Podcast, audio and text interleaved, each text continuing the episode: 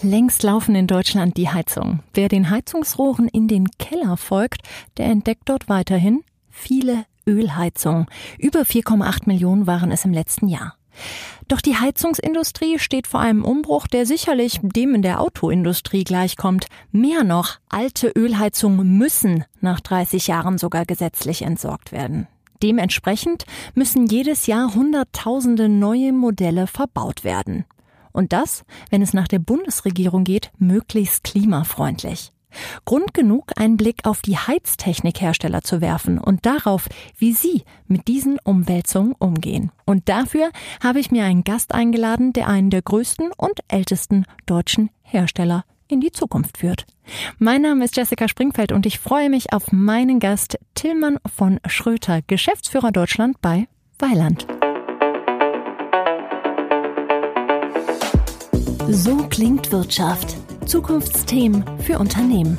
Ein Podcast der Solutions bei Handelsblatt. Herr von Schröter. Weiland guckt ja auf eine wahnsinnig lange Geschichte. 1874 wird als Gründungsjahr ausgegeben. Nun hat man ja damit angefangen, Heizungen zu entwickeln, war damit sehr, sehr erfolgreich. Und jetzt steht man genau wie ganz viele andere Unternehmen so ein bisschen vor der Aufgabe, wie transferiere ich dieses Geschäftsmodell jetzt wirklich in diese Welt der Nachhaltigkeit? Ja, für uns ist dieser alt Bestand eine riesige Chance, weil ich glaube, dass es wenig Unternehmen gibt, die so einen riesen Beitrag leisten können an der Klimawende. Wir haben 12 Millionen alte Wärmeerzeuger in Deutschland und ich glaube, wir arbeiten hart daran, da tolle Lösungen zu finden, wie man in alte Immobilien, aber auch in neue, sehr nachhaltige, neue Heizsysteme einbinden kann, die perspektivisch CO2-frei sind. Wie ist das dann trotz allem? Ich meine, man war mit dem Geschäftsmodell sehr, sehr lange erfolgreich und dann merkt man, okay, da verändert sich was.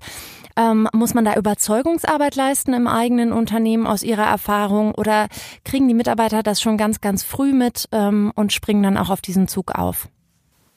Also da haben wir auch ein Spektrum bei uns. Das ist natürlich äh, ein Neuausrichten. Man muss verstehen, wo sind die, die, die Ertragsfelder der Zukunft. Und äh, das war auch bei uns ein Transformationsprozess. Aber ich bin sehr, sehr froh, dass wir den früh angegangen sind. Und äh, dann haben wir uns an, darauf, ja, haben angefangen, dann entsprechend andere Lösungen zu entwickeln, die nicht nur Gasheizung sind und sind sehr froh, dass wir jetzt da deutliche Angebote oder schöne neue Angebote bei Wärmepumpen haben machen können und da auch, wenn jemand dazu noch ein, äh, ein Ökostrompaket sich bucht, auch den Endkunden jetzt anbieten können, CO2-frei zu heizen. Und wenn dann die ersten Dinge sich entwickeln und man merkt, okay, ja, da, da gibt's Chancen und wir, wir sind da auch gut unterwegs, dann entwickelt sich da auch eine tolle Dynamik und äh, dann kann man gut gestalten. Sie haben gerade schon die Wärmepumpen erwähnt. Das ist ja so etwas, was sicherlich auch durch die staatliche Förderung in allerlei Munde ist sozusagen. Was sind denn so die Techniken, auf die Sie sich dieser Tage konzentrieren?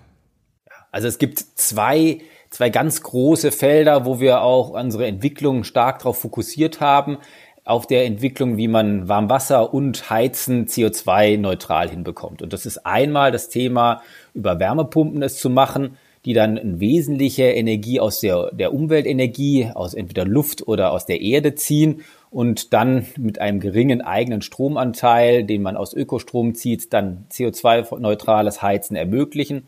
Das zweite, an dem wir arbeiten, ist, über CO2-freie Gase oder arme Gase auch noch weiter die Gasinfrastruktur zu nutzen. Und da ist das größte Thema Wasserstoff, Wasserstoffheizungen, weil auch das ist eine sehr, sehr gute Lösung. Ich glaube auch für die Ballungszentren eine sehr, sehr wichtige Lösung, um dann äh, CO2-frei auch hier zu heizen.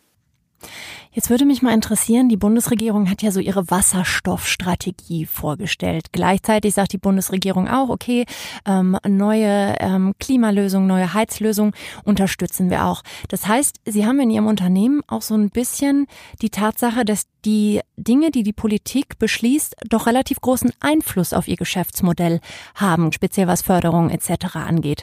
Wie gehen Sie damit um im Haus? Haben Sie ein Team, das speziell solche Sachen sich anschaut oder ist das völlig losgelöst voneinander? Wir beschäftigen uns äh, als, als nachhaltig denkendes Familienunternehmen. Wie geht's denn weiter? Und nicht nur, wie geht's nächstes Jahr weiter, sondern was ist die Perspektive auch in 10, 15, 20 Jahren? Und da muss man sich damit auseinandersetzen, was sind die Chancen und auch der Politik Angebote machen. Äh, wie, wie können wir es denn technologisch schaffen, die, die Klimawende äh, erfolgreich zu meistern? Und deswegen ist es ja auch ein, ein langer Prozess schon bevor es dann entsprechend äh, Gesetze gibt, in denen man da auch hilft, äh, diese Strategien mit der Politik gemeinsam zu diskutieren und die zu gestalten. Wieso glauben Sie aus Ihrer Sicht, dass denn manche Lösungen so viel populärer sind? Also als Sie gerade Wasserstoff gesagt haben, habe ich gedacht, so ja, das ist ja so ein Thema, wo irgendwie ganz, ganz viele, ich kann das nur aus unserer sozusagen Welt im Journalismus sagen, gerne drüber schreiben, gerne drüber sprechen, was so ein bisschen gehypt wird als nächste große Lösung. Wenn man allerdings täglich damit arbeitet, dann kommen natürlich auch so Sachen auf den Tisch wie, ja, ist schwer transportierbar etc. Sehen Sie Wasserstoff wirklich als sozusagen den Halsbringer wie er von vielen ausgelobt wird? Oder sagen Sie, ach, da könnten auch noch andere Sachen kommen, die vielleicht sogar interessanter sind, aber die vielleicht eben nicht so populär behandelt werden? Na, also ich bin davon überzeugt, dass wir ein, ein ganzes Puzzle an, an Lösungen haben. Und äh, sicherlich ist im Heizen das Wasserstoffthema noch ein mittelfristiges bis langfristiges. Und davor sind auch Themen wie, wie gesagt, schon die Elektrowärmepumpe, ich glaube aber auch, dass wir viel stärker noch dran äh, arbeiten müssen, mit der Digitalisierung die Systeme effizienter zu machen. Es ist nicht nur dieses Fernziel Wasserstoff. Wasserstoff ist natürlich sehr attraktiv, weil es äh, Gas als Energieträger weiterhin ermöglicht und da das benötigen ja sehr, sehr, sehr viele Branchen. Und das äh, mit, mit einer ja, Verbrennung, die eben kein CO2 emittiert. Und deswegen hat der, hat der Wasserstoff so eine Anziehungskraft. Jetzt ist das eine, sein Unternehmen, sein Geschäftsmodell so ein bisschen zu Produkten zu verändern, die nachhaltig sind.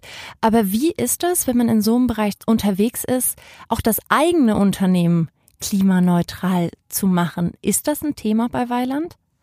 Anderen Leuten zu sagen, ihr sollt sinniger mit der Energie umzugehen. Ich kann aber machen, was ich will, äh, geht überhaupt nicht. Und deswegen haben wir uns da schon äh, ja vor zehn Jahren auf den Weg gemacht und äh, mit einer ersten Welle unseren Energiekonsum reduziert und haben es auch sehr erfolgreich reduziert und haben uns jetzt auf die Fahne geschrieben, die zweite Welle zu machen, nochmal 50 Prozent des Eigenenergieverbrauchs äh, zu reduzieren und äh, klimaneutral zu werden ab, äh, ab 2020. Ja. Das wäre ja dieses Jahr. Welche ähm, Maßnahmen wurden dann ganz, ganz konkret ergriffen? Also es gibt ähm, einmal der ganze Energieverbrauch, den wir haben in unseren Aktivitäten, sagt in der Produktion, aber auch in unserer Fahrzeugflotte, dass wir da erste Schritte eingeleitet haben und jetzt ein Programm aufsetzen, um da eben nochmal weitere 50 Prozent rauszuholen. Und wir schaffen es momentan noch nicht auf null CO2 zu kommen. Deswegen brauchen wir noch Kompensation. Und da sind wir dabei, uns kurzfristig noch äh, über entsprechende Kompensationsmaßnahmen äh, zu behelfen und äh, in das Thema Aufforstung zu investieren, damit wir das auch selbst schaffen mit einem eigenen Projekt in den nächsten Jahren. Das heißt, der Weiland-Fuhrpark besteht aus Elektrofahrzeugen oder Hybriden? Noch nicht aber wird in diese Richtung gehen. Äh, und da ist aber auch noch ein Weg hin. Also wir haben äh, gerade ja sehr, sehr viele äh, Fahrzeuge im Kundendienst, weil wir helfen, wenn, wenn Heizungen ausfallen, dass die schnell repariert werden können.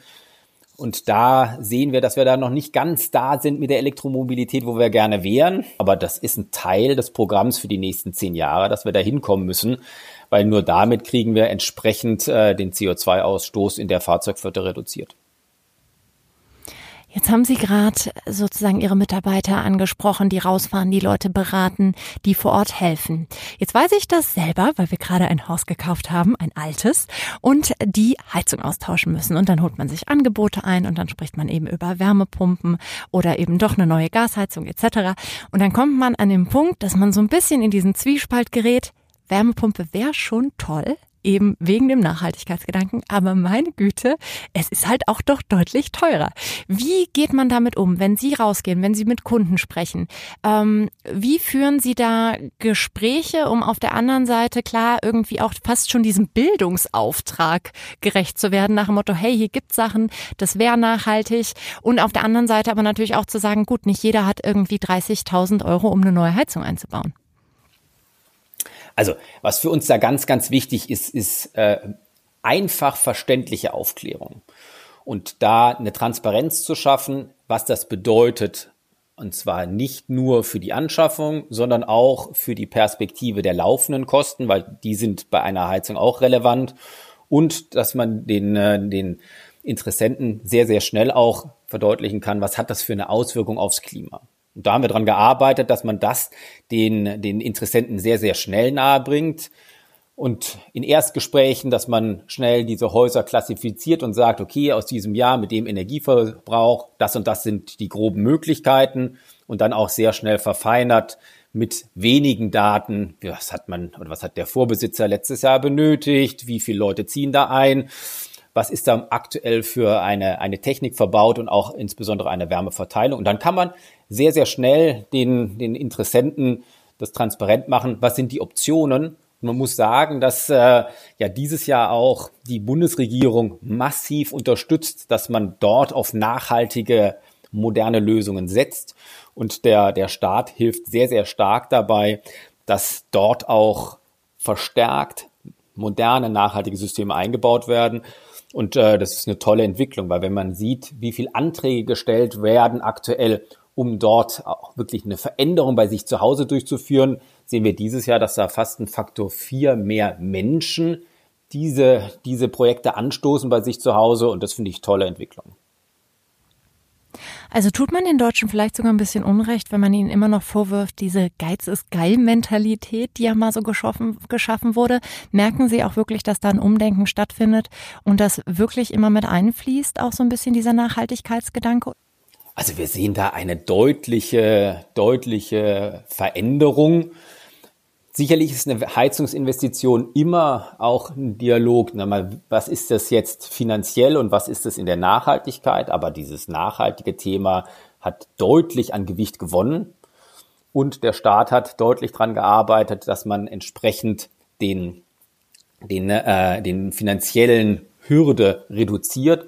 Und deswegen sehen wir, dass ich denke mal dieses Jahr in dem Sanierungsbereich dreimal mehr Wärmepumpen verbaut werden, als es noch letztes Jahr der Fall ist. Das ist noch auf einem kleineren Niveau, aber ich glaube, dieses Thema mit Wärmepumpen zu sanieren hat ein sehr, sehr, sehr starkes Wachstum auch noch in den nächsten äh, zwei, drei, vier Jahren vor sich, weil wir auch noch sehr viel alte Heizungen eben sanieren müssen. Jetzt wagen wir doch mal gemeinsam so ein bisschen Blick in die Zukunft. Wir haben gerade schon über die Sachen gesprochen, die gerade eben total wichtig sind. Wärmepumpen unter anderem. Was sehen Sie so in den kommenden Jahren für Trends? Das müssen jetzt gar nicht nur Modelle sein, sondern auch einfach Themen, wo Sie wissen, das wird Weiland beschäftigen, das wird irgendwie wichtig für das Unternehmen werden. Was uns auch noch schwer beschäftigt, ist äh, die Entwicklung, wie kriegen wir die Entwicklung hin zu mehr Digitalisierung der ganzen Netze, weil nicht nur, dass das alte Heizsysteme sind, die sind auch alle noch oder zu einem sehr geringen Teil digitalisiert. Und da gibt's neben Effizienzchancen in der Digitalisierung auch noch viel, viel weitere Dinge, die auch für den Kunden spannend sind. Wenn ich meine Heizung digitalisiert habe, dann kann ich äh, mir Dienstleistungen kaufen, dass sie immer in einem optimalen Zustand fährt. Und wenn ich das nicht oder wenn die Heizung eben nicht mehr effizient ist, dass da Warnsignale kommen und dass man sich darum kümmert, dass da die Heizung wieder effizient läuft. Es gibt aber auch andere Modelle, die mit der Digitalisierung einhergehen, dass man sich überlegt, wie kann man ein Energiemanagement im Haus besser äh, bauen. Und diese ganzen Themen beschäftigen uns auch bei der Weiterentwicklung unseres Geschäftsmodells, weil man daraus dann auch noch für den Kunden wirklich spannende Lösungen bauen kann. Und das sind, glaube ich, die nächsten zwei Suchfelder, in denen wir sehr, sehr stark aktiv sind und uns weiterentwickeln werden. Ich nehme an, da bewegt man sich auch in diesem ganzen Thematik von Smart Home, Digitalisierung etc. Jetzt beobachte ich im Gespräch mit ganz vielen Unternehmen, dass die oft sagen so, okay, wir haben das Thema gesetzt, wir wollen da in der Richtung was machen, aber wir setzen da sozusagen eine Einheit drauf, die so ein bisschen außerhalb des Unternehmens steht. Machen das vielleicht so ein bisschen in Start-up-Form, um das irgendwie voranzutreiben, ähm, aber eben nicht aus dem Kern des Unternehmens raus, sondern so ein bisschen angegliedert. Ist das auch was, was Sie sich bei Weiland vorstellen könnten oder was Weiland macht? Also wir entwickeln sehr stark aus, äh, aus eigenen äh, Strukturen heraus und versuchen aber da intern die Freiheitsgrade zu schaffen. Ich kann mir vorstellen im Vergleich, dass das ein bisschen längere Angelaufkurve hat, aber wir sehen auch, dass dann das Übertragen und das Skalieren dieser Lösungen uns deutlich einfacher fällt, als wenn es irgendwo komplett separat ist. Aber das setzt auch einen Anspornungsgrad oder eine Herausforderung an die Organisation, weil eine Organisation muss einfach lernen, viel schneller solche Themen zu adressieren, Freiheitsgrade zu schaffen, Ressourcen da rein zu, zu fließen zu lassen und das sozusagen sich, sich neu entwickeln und innovieren von innen raus, setzt natürlich auch organisatorische Herausforderungen, aber das ist spannend, das auch zu begleiten. Vielen lieben Dank für die sehr, sehr spannenden Einblicke in eines der, ich würde fast sagen, ältesten deutschen Familienunternehmen. Vielen lieben Dank fürs Zuhören. Wir hören uns nächste Woche wieder bei So klingt Wirtschaft. So klingt Wirtschaft, der Business Talk der Solutions bei Handelsblatt. Jede Woche überall, wo es Podcasts gibt. Abonnieren Sie.